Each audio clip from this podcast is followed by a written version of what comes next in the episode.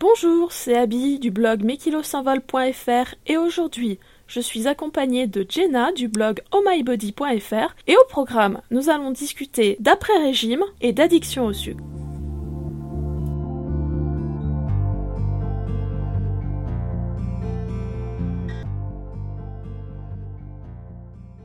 Jenna, bonjour. Euh, tu es l'auteur du blog ohmybody.fr et euh, est-ce que tu peux te, présenter pour euh, les auditeurs qui ne te connaissent pas encore? Bonjour Abby, je suis bien contente d'avoir cette conversation avec toi. Alors oui, moi j'ai un blog qui s'appelle ohmybody.fr et qui est concentré un petit peu sur la thématique de l'addiction au sucre. Donc moi j'ai 32 ans, je suis lyonnaise et ça fait un petit moment euh, que j'avais envie de partager avec les autres euh, mon expérience d'un régime restrictif qui a été le régime du camp et un petit peu euh, qu'est-ce que ça a fait à ma vie, à mon poids, à tout ce que je pensais connaître sur la nutrition. Et après, et c'est pour ça surtout que j'ai orienté mon, blog sur l'addiction au sucre, comment est-ce que ce régime, il l'a développé en, un vrai problème comportemental avec le sucré et comment est-ce que je m'en suis sortie depuis? Donc mon blog il est en ligne à peu près depuis 2015, fin 2015. Et depuis, ben, j'ai, essayé, comme j'ai pu, d'aider des gens à se sortir euh, de ce goût trop prononcé pour le sucré que moi j'avais. D'accord. Donc tu parles de régime, tu parles d'addiction au sucre, donc suite à ton régime, est-ce que tu peux en, quelques phrases nous résumer euh, ben, pourquoi ton choix d'avoir fait un régime et euh, comment cette addiction est apparue concrètement? Alors, ce qui m'a poussé à faire un régime, c'est le fait que j'ai été en surpoids à peu près euh, toute mon adolescence. J'étais déjà une petite fille bien ronde, mais à l'adolescence, je suis carrément tombée dans l'obésité et euh, que ce surpoids m'a causé un mal-être, comme à énormément de filles euh, en, surpoids. Et qu'un beau jour, je me suis dit qu'il fallait vraiment que je fasse quelque chose. Et comment j'en suis arrivée au régime? C'est une amie, en fait, qui a, commencé à, sur le régime du camp et qui m'a dit que vraiment c'était quelque chose qui était pas mal, euh, qui, qui elle l'aidait beaucoup et que moi qui n'avais jamais fait un régime de ma vie, et eh ben celui-là c'était peut-être euh, le bon pour tester parce qu'il marchait vraiment. Alors il m'en a pas fallu beaucoup plus qu'on me dise que c'était un régime qui marchait vraiment et en plus le propre du régime du camp c'est un régime qui dit qu'on a le droit de manger que certaines euh, certains types d'aliments mais à volonté. Et moi, le fait de pouvoir manger volonté, c'était vraiment quelque chose qui me rassurait et qui a fait que j'ai euh, j'ai commencé ce régime et qu'en effet je l'ai tenu pendant neuf mois. Après sur l'addiction au sucre, alors il faut savoir que le régime du camp euh, à l'époque, parce que je ne sais pas si ça n'a pas un petit peu changé euh, depuis, parce que moi j'ai fait en 2010, c'était un régime qui permettait tout ce qui était édulcorant il n'y avait pas du tout de, négation ou de négatif sur le goût sucré. Donc c'est un régime qui interdisait tous les vrais sucres, hein, de toute façon comme, euh, comme beaucoup de régimes, et même les fruits. Ça allait jusqu'à dire que, que si on consommait des fruits, on allait euh, euh, consommer trop de sucre, il fallait vraiment gommer tout ça. Mais par contre, les édulcorants, c'était à volonté. Ce qui fait qu'on pouvait boire du coca zéro comme on voulait et qu'on pouvait se faire des desserts comme on voulait. Donc le régime du camp dans la première partie, quand je l'ai fait, c'est pas vraiment ça qui m'a développé mon addiction au sucre, mais en tout cas, il m'a pas du tout encouragé à contrôler euh, mon envie de sucre. Et comme je me restreignais euh, sur tout un tas d'aliments, et eh ben forcément, j'avais de plus en plus envie de me faire plaisir, euh, surtout une fois que je l'ai arrêté, avec des choses qui m'attiraient. Et moi, c'était tout ce qui était gâteau, notamment. D'accord. Donc en fait, c'est euh, ce côté restrictif que euh, tu as plus ou moins cherché à compenser à travers le goût sucré et ça a développé une espèce de d'idolâtrie, je sais pas si on peut dire ça, euh, du, du, goût sucré. Si, on peut, on peut carrément dire ça. On peut carrément dire ça. Alors, ça a été progressif en fait, moi, ce qui a été compliqué avec le régime du camp, c'est quand j'ai voulu l'arrêter. Parce que comme beaucoup de régimes, c'est pas tant la phase où on est en restriction et où on perd du poids et où on se conforme au régime qui est difficile. C'est la phase où on, arrête pour tout un tas de raisons, soit parce qu'on n'en peut plus, soit parce qu'on est arrivé euh, à un poids de forme où on n'arrive plus à perdre de poids. Euh, et une fois qu'on arrête ce régime, eh ben, on ne sait plus trop comment faire parce qu'on sait que si on recommence à manger comme avant, eh ben, on va, on risque de reprendre du poids. Et moi, quand j'ai arrêté le régime du camp, eh ben, je savais plus trop comment manger et surtout, euh, tous ces gâteaux que je m'étais interdit pendant le régime du camp et du coup qui m'obsédaient depuis des mois, eh ben je me suis mis vraiment à, en rêver, à en avoir envie de façon complètement déstructurée. Euh, je dis toujours que j'avais un, j'ai commencé à faire un Pinterest quand j'étais euh, sous régime du camp et surtout justement à cette période où j'ai arrêté, où j'avais mes plus de 3000 photos de desserts je, ne sais pas si. ouais, faudrait que je le communique au monde à un moment parce que vraiment. Et alors c'était pas les, c'était pas des petits desserts parce que moi j'aime les pâtisseries américaines. Donc c'était vraiment le, dessert où il y a trois tablettes de beurre et, et deux kilos de sucre en fait. Voilà. Donc je pense que quand on parle d'idolâtrie, c'était pas loin. Donc tu, bah, tu soulèves trois, trois choses importantes. Finalement, c'est que le régime ne t'a pas appris à bien manger. Il t'a permis, dans un premier temps, de, de, perdre du poids, mais il ne t'a pas inculqué des, un, un, rapport à la nourriture qui est sain et en même temps des bases pour, euh, pour avoir une alimentation équilibrée euh, après. Et en plus, euh, tu, euh, tu fais remarquer que tu peux pas retrouver ton ancien mode d'alimentation. Avant de commencer ce régime, euh, à aucun moment tu pensais devoir transformer toute ton alimentation de manière définitive. Tu pensais faire le régime et retrouver une alimentation, on va dire, normale, une fois le régime fini. Et puis voilà, le régime avait été une étape de ta vie, tu reprenais ta vie où tu l'avais plus ou moins arrêté. Disons que j'étais beaucoup dans le déni. C'est-à-dire que je crois que j'ai jamais vraiment cru au fond de moi que ce serait possible de simplement faire une phase de régime et puis de remanger comme avant, parce que quelque part, si on, est dans une prise de poids régulière, c'est bien qu'à un moment la façon dont on s'alimente, elle va pas et qu'on mange au-delà de nos besoins. Et moi, typiquement, j'étais dans cette euh, dans cette phase-là et euh, et je mangeais, enfin pas de la bonne façon si je voulais euh, préserver mon poids ou en tout cas garder enfin avoir un poids stable. Du coup, c'est vrai que euh, je savais que mon alimentation devait changer, mais j'avais cette envie de, de quand même pouvoir manger ce que je voulais quand je le voulais sans conséquence en fait. C'était voilà ce fantasme de pouvoir manger du McDo ou dans mon cas de pouvoir manger des pâtisseries trois fois par jour et qu'il n'y ait aucune conséquence. Et ça, je pense que euh, ce fantasme, je l'ai quand même gardé pendant longtemps, avec exactement comme tu l'as dit, l'envie, plus que l'idée, mais l'envie que j'allais faire ce régime, j'allais perdre du poids et j'allais pouvoir quand même manger un petit peu comme je l'entendais après, comme si de rien n'était. Et ça, et ça, je me souviens euh, que quand je lisais justement le manuel du camp qui explique euh, comment faire son régime et, toutes les phases de ce régime, il y a une dernière phase du régime du camp alors je sais plus trop comment elle s'appelle parce que les phases sont un petit peu euh, ont des noms un petit peu bizarres par rapport à d'autres régimes. Mais on va dire la phase de stabilisation pour lui, c'est justement une phase où on va manger des, que des protéines un jour dans la semaine à vie. Et je me souviens très bien m'être dit que oulala, une phase de régime à vie, un truc qui, qui, qui me demande de faire à vie, mais ça, mais c'est pas possible, ça je le ferai jamais. Je me souviens que même avant d'avoir commencé le régime du camp, je comptais saboter le truc parce que c'était pas question pour moi de pouvoir faire un changement alimentaire à vie ou avoir une quelque chose que j'allais suivre comme ça pour toujours. Et ça, je pense que c'était euh, la, première erreur et euh, et l'erreur fondamentale qui a fait que de toute façon, j'allais vers des problèmes après parce que que maintenant j'ai compris, c'est que si on veut euh, pouvoir perdre du poids, mais en tout cas préserver son poids et sa santé, eh ben ouais, on n'a pas le choix. Les changements alimentaires, ils doivent se faire à vie. Alors c'est pas forcément qu'il faut manger des protéines pendant toute une journée euh, dans la semaine, euh, toute sa vie, mais en tout cas c'est qu'il y a des choses qu'on doit changer de façon définitive. Donc tu soulèves quelque chose d'intéressant puisque tu dis qu'il y a un après-régime, et il y a un après-régime évidemment euh, où on ne va pas adopter le même type d'alimentation qu'au départ, surtout si au départ on n'avait pas un poids stable mais un poids où on continuait à prendre du poids.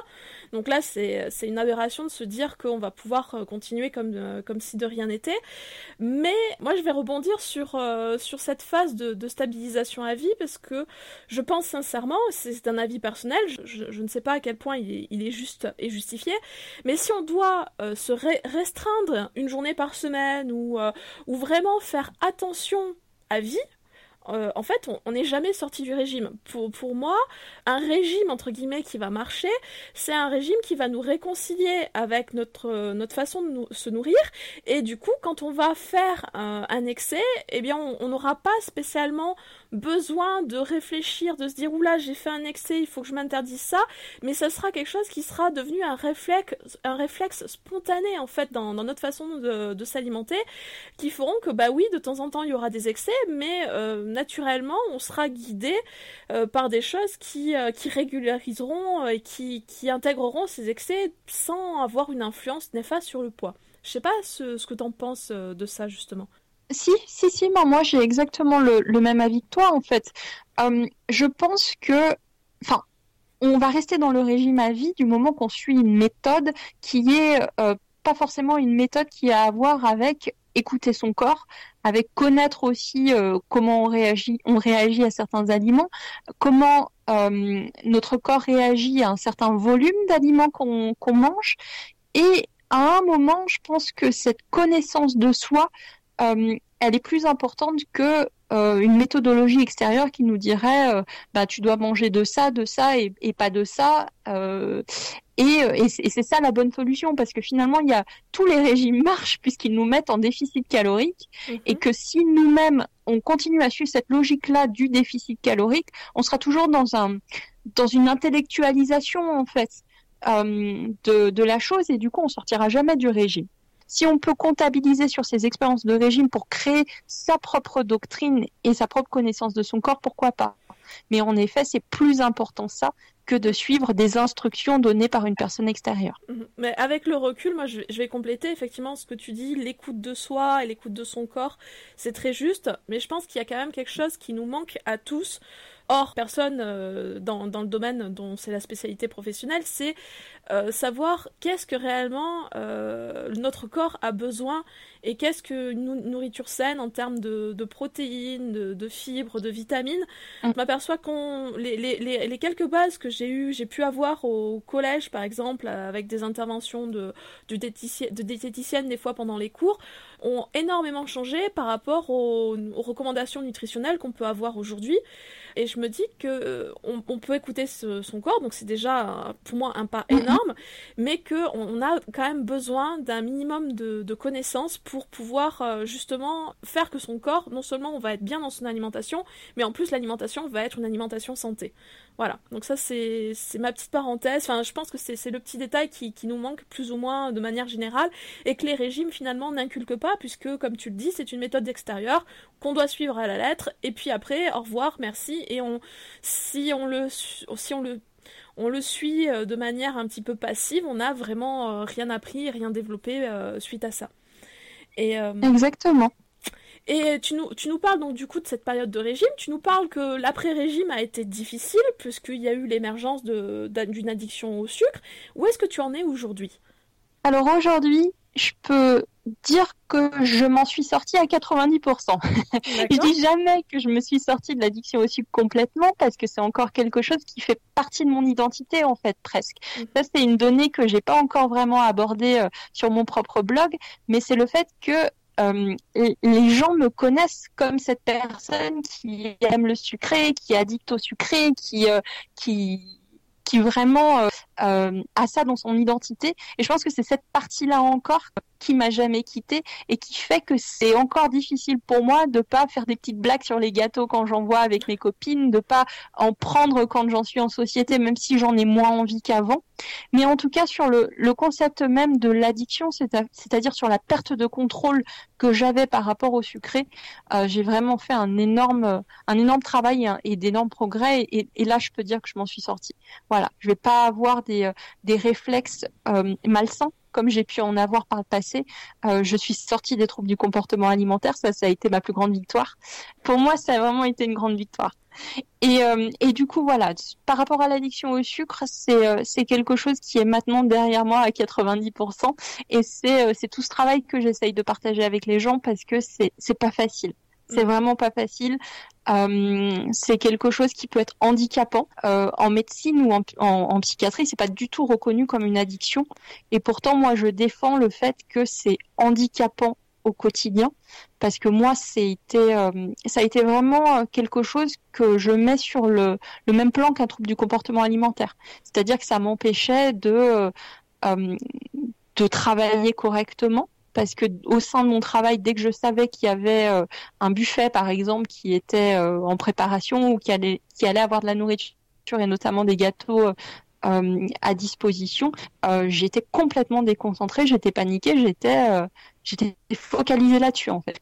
Moi, je suis pas, j'ai pas une philosophie de zéro sucre. C'est-à-dire que moi, dans ma philosophie, c'est de retrouver un contrôle par rapport au sucré, de mettre les gens en garde sur le fait que le sucre, addictif ou pas, consommé en trop grande quantité, il est mauvais pour la santé et que du coup il faut s'en préoccuper même si on n'a pas l'impression d'être euh, un accro au sucre et peut-être se préoccuper du fait qu'il y en a partout dans toute notre alimentation moderne alors qu'on n'en a pas vraiment conscience mhm. mais pas forcément d'essayer de, de se couper du goût sucré complètement parce que ça reste quelque chose qui est ancré en nous et ça reste quelque chose culturellement est ancré en nous. Et du coup, est-ce que euh, dans, dans ton parcours, il y a un conseil que tu aurais aimé recevoir justement avant de te lancer peut-être dans, dans l'aventure ou euh, pour t'aider à passer euh, ce cap de, de l'addiction au sucre? Est-ce que, Quel est le conseil que tu voudrais donner euh, à ton toi du passé si, si tu en avais l'opportunité et qui du coup pourrait potentiellement aider d'autres personnes? Alors, il y a deux conseils. Il y en a un, c'est on me l'avait donné en fait ce conseil. Le problème, c'est toujours pareil. On peut te donner un super conseil, mais après, il faut le mettre en application et l'écouter. Mais j'ai une, amie à moi, une très bonne amie, qui elle aussi était passée par beaucoup de régimes et qui était dans des, elle, essayait de perdre du poids. Et elle avait déjà réussi, elle a perdu du poids en, voyant une diététicienne plusieurs fois, mais à chaque fois, elle avait un peu repris euh, au-delà de, de ce qu'elle avait perdu. Et cette amie, elle m'avait dit, tu verras, le problème, ce sera de t'arrêter à temps. C'est-à-dire tu vas, tu vas faire ton régime, ok, tu vas perdre du poids, mais tu verras, tu voudras toujours aller plus loin. C'est-à-dire que ton régime, ils vont te dire, voilà, mademoiselle, votre poids de forme, c'est 70 kilos. Bon, à l'époque, c'était ça. Elle m'avait dit, tu verras, quand une fois que tu feras 70 kilos, ça sera pas suffisant. Tu voudras toujours aller plus loin. Parce que c'est bien le problème de, euh, de faire un régime dans le sens de mesurer son poids avec une balance et plutôt que de vouloir, euh, on va dire, euh, atteindre une silhouette spécifique, plutôt être sûr, euh, je veux atteindre un certain chiffre sur la balance, le fait est que quand on atteint ce chiffre, eh ben, on n'est pas forcément content en fait. On n'est pas forcément prêt à s'arrêter puisque ça marche. On est toujours dans cette dans cette optique de régime, dans cette dans cette émulation du régime. Et du coup, quand on atteint ce poids qu'on s'était fixé, on veut toujours aller plus bas, euh, on n'est pas satisfait. Et le problème, c'est que quand on dépasse, quand on va plus bas que ce poids qu'on nous avait dit, et eh ben c'est là que euh, tous les, euh, les radars et les alarmes de notre corps s'activent et qu'on se met de plus en plus en danger de reprendre tout le poids perdu, voire plus encore. Et donc à l'époque, voilà, cette copine m'avait dit vraiment fais attention, tu verras, euh, s'ils t'ont dit qu'il faut que tu t'arrêtes à 70, eh ben arrête-toi à, 70 et mets tous tes efforts à stabiliser ce poids, quitte à après essayer de faire un nouveau palier et de reperdre du poids derrière. Et je l'ai pas écouté. D'accord. C'est-à-dire que moi, ils m'ont dit 70 et tout de suite, je me suis dit, c'est ça, ouais, 70, moi, euh, je vais aller en dessous de 70 parce que psychologiquement, c'était euh, quelque chose qui était important pour moi à l'époque parce que j'avais jamais fait, en fait, moins de 70 kilos de aussi longtemps, aussi longtemps que je me souvienne depuis mon adolescence. Et, euh, et en effet, quand j'ai atteint 70 kilos, déjà j'ai voulu aller plus loin parce que du départ je m'étais dit que j'allais aller plus loin. Mais en plus, moi j'avais l'impression que j'étais encore trop grosse. Voilà, c'était c'était jamais assez pour moi. Donc premier conseil que que je donnerais, ben c'est c'est ce même conseil qu'on m'avait donné, mais que j'étais pas en capacité d'entendre à l'époque. C'était qu'à un moment, euh, on n'est pas obligé d'aller sur une, une ligne droite quand on perd du poids. On peut très bien passer par palier, on peut très bien stabiliser et recommencer à perdre euh, un petit peu plus tard quand justement on a stabilisé ce poids et qu'on a un petit peu réduit le risque que notre corps se rebelle et qu'on reprenne beaucoup de poids. Ça, c'est euh, un conseil surtout pour les filles qui font des régimes parce que justement, elles perdent souvent très vite et elles sont en danger que leur corps se rebelle. Voilà, ça c'est euh, c'est vraiment le premier conseil. Et le deuxième conseil, ben c'est quelque chose que je me suis dit trop tard. C'était que euh, en arrivait à la boulimie quand j'étais euh, quand j'avais perdu du poids mais que je voulais absolument ne pas regrossir et que j'étais euh, dans, cet enfer des troubles du comportement alimentaire. C'était de me dire que ça en vaut pas la peine en fait. Me rendre malade à, proprement parler. Et et en arriver là pour une envie esthétique parce que moi quand j'ai développé mon, trouble de boulimie j'étais sortie de l'obésité donc c'était plus du tout une affaire euh, de santé mais c'était vraiment une affaire d'esthétique. Et eh ben ça en valait pas la peine. Euh, me faire du mal comme ça c'était pas c'est le, la, différence sur mon corps entre euh, les 70 kilos que je pesais quand j'ai fini mon régime, la phase dure du, du camp, et euh, on va dire les 65 que je faisais au moment où j'étais boulimique, franchement, tout ça pour ça, ça en valait pas la peine.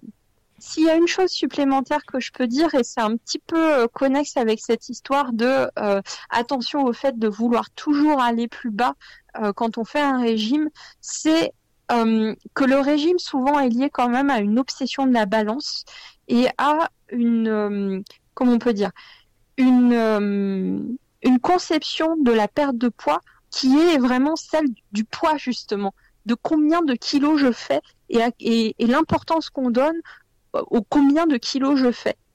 Et ça, je pense qu'il il faut faire attention. Euh, et pour moi, il y, a, deux échelles différentes. Il y a l'échelle de l'obésité qui fait que, en effet, quand on est obèse, euh, on est dans une catégorie de personnes à risque par rapport à un certain nombre euh, de troubles physiques de troubles cardiaques, de troubles de, diabète, de troubles de, cholestérol. Et ça, c'est important. Il ne faut pas se voiler la face quand on est dans cette euh, catégorie-là d'obésité parce qu'en effet, euh, son poids est bien trop important pour que son corps fonctionne bien. Et quand on est dans cet état-là, ok, le poids est important, mais après tout le reste, la question esthétique, elle se mesure pas forcément en termes de poids sur la balance. Et moi, je l'ai vraiment vécu quand, euh, parce que je disais euh, euh, plus tôt, c'est-à-dire j'ai j'ai atteint 70 kilos et je me trouvais encore super grosse. Pourquoi? Parce que finalement, ce chiffre sur la balance, il correspondait à rien en termes de silhouette et de et, de forme de mon corps. Mais mais voilà, c'est pour dire que attention de ne pas tout focaliser sur le chiffre sur la balance. Attention, ça, les régimes vous encouragent à le faire. Forcément, c'est marketing, ils travaillent là-dessus, alors que euh, votre silhouette est tout à fait euh, importante aussi et que si vous comptez euh, perdre du poids mais ressembler à, ces filles d'Instagram que, que vous voyez, eh ben ça marchera pas parce que elles c'est pas leur poids qu'elles travaillent mais c'est leur silhouette. Donc on vient de parler, euh, on vient de, discuter, tu viens de, nous exposer un petit peu ton témoignage sur la perte de poids et, à quel prix en fait, ce que t'as coûté concrètement cette perte de poids avec l'apparition d'une addiction au sucre, bon qui maintenant est, euh, quasiment euh, à 90% comme tu le dis toi-même réglé, des troubles du comportement alimentaire avec de la boulimie, donc perdre du poids oui, mais à quel prix? Et c'est ce prix-là qui, euh, qui doit nous faire prendre conscience de, euh, du meilleur moyen en fait de, parvenir à sa perte de poids, c'est-à-dire un moyen qui va nous respecter, qui va respecter notre santé, qui va retravailler notre relation au corps, notre relation euh, à l'alimentation, mais surtout dans, dans, le respect de soi-même et dans, et dans l'écoute qu'on peut développer, dans la confiance qu'on peut développer, parce que je le vois moi, j'en ai écrit un article il y a, pas si longtemps, d'arriver à cette démarche de, de, perdre du poids, puisque j'en suis à peu près à 8 kilos maintenant, sans, euh, sans faire de régime, sans restriction, en écoutant vraiment euh, mes besoins, en écoutant mes envies, a fait que déjà je n'ai jamais autant perdu de poids de toute ma vie avec euh, les régimes à répétition que j'ai pu faire avant. Enfin, si, bout à bout, si on, a, si on, additionne le poids total que j'ai dû perdre, j'en ai perdu un paquet. Mais en tout cas, avec un seul... mais sur combien de temps euh, Voilà, et, j'en ai repris combien à la clé aussi. Euh, mais sur, euh, sur une seule période d'amaigrissement, euh, j'en ai jamais perdu autant. Et surtout, ça m'a fait vraiment euh, créer un lien, enfin, du, du, du moins, ça m'a fait prendre conscience du lien que j'avais avec moi-même, avec mon corps, avec mon alimentation. Et ça ça commence à faire euh, émerger de la confiance en moi que je n'ai jamais eu à travers euh, le choix euh, le régime qui au contraire à chaque fois que j'ai échoué m'a complètement sapé et détruit intérieurement parce que je me disais ça, ça, faisait ressortir mhm. toute mon incapacité à réussir et, et donc cette vision enfin voilà ça a été très destructeur. Les régimes pour moi ont été très destructeurs aussi d'un point de vue santé et euh, également d'un point de vue de relation à soi-même. Et, euh, et finalement, bon, même si, je, si moi je n'ai jamais fait du camp, on a quand même un schéma qui émerge. Euh, on en parlait hors interview aussi. Il y a un schéma euh, directeur, quel que soit le régime, c'est que il y, a, a beaucoup, beaucoup d'apparitions d'addiction, de, de, troubles alimentaires, il y a beaucoup d'images négatives aussi, de, un, rapport à, à, soi qui se développe de, de manière négative, et ça c'est plus ou moins commun à l'ensemble des régimes. Donc finalement, réfléchir à deux fois quand on fait un régime et de comprendre que ce n'est pas le régime. Le régime va nous permettre de perdre du poids, oui, assurément. Le régime va pas permettre de euh, transformer notre rapport à la nourriture et de nous transformer de manière pérenne et de manière durable. Tout à fait, ça ne va pas transformer notre rapport, à nous-mêmes. Et moi, vraiment, c'est, euh, euh, je peux comprendre que quand on est en surpoids, quand on est en état d'obésité, on, a un tel manque de confiance en soi le plus souvent qu'on se dit ah, mais, mais ça sera magique une fois que j'aurai perdu du poids. Enfin, je pourrai avoir confiance en moi. Enfin, je pourrai aller aborder les garçons. Enfin, je pourrai euh, porter ce que je veux dans la rue et j'aurai cette confiance en moi qui, euh, qui sera là. Le problème, c'est que la plupart du temps, ça marche pas comme ça. Ça marche un petit peu comme ça, c'est-à-dire qu'il y a des choses en effet euh, qu'on se permet une fois qu'on a perdu du poids. Mais pourquoi? Parce qu'on s'est prouvé à nous-mêmes aussi qu'on pouvait aller au bout des choses. Mais comme tu l'as dit justement, la plupart d'entre nous, on, ne va pas jusqu'à la fin des régimes et on, on entre dans une dynamique d'échec plutôt qu'être dans une dynamique de réussite. Et vraiment, je pense que c'est très important de dire euh, que cette, recherche de confiance en soi et ce travail un petit peu sur la connaissance de soi, il faut pas attendre de faire un régime pour le faire. Au contraire, c'est dès maintenant qu'il faut le faire et c'est bien avant de commencer un régime. Et que le régime ne sera pas miracle par rapport à faire que euh, on aura un meilleur rapport avec les autres, qu'on sera mieux perçu des autres et que euh, on sera euh, plus à même d'aller rencontrer des gens du sexe opposé, par exemple. Merci Jenna pour ce, cet entretien. Donc on peut te retrouver sur ohmybody.fr, sur les réseaux sociaux aussi. Tout à fait. Tes, tes, projets par rapport à ton blog que tu voudrais mettre en avant? Bah écoute, moi aussi j'aimerais bien commencer à faire un podcast peut-être dans quelques temps. Donc moi je te remercie vraiment euh, de m'avoir convié, d'avoir pu être ton invité sur le tien. Ça m'a permis un petit peu de tester aussi qu'est-ce que ce serait que de faire mon podcast. Et euh, comme toujours, ben, j'encourage les gens euh, qui ont apprécié mon intervention à aller voir un petit peu ce que je fais et puis surtout à me contacter avec leur euh, problématiques pour me dire eux ce qu'ils souhaiteraient que euh, que j'aborde sur mon blog prochainement et s'ils ont un petit parcours lié à l'addiction au sucre qu'ils voudraient que je mette en avant. D'accord. Bah écoute, le message est passé. Merci beaucoup Jenna. Euh, bah, merci à toi. Bonjour, voilà. c'est Abby du blog mekilosymbol.fr et aujourd'hui, je suis accompagnée de Jenna du blog ohmybody.fr et au programme, nous allons discuter d'après-régime et d'addiction au sucre.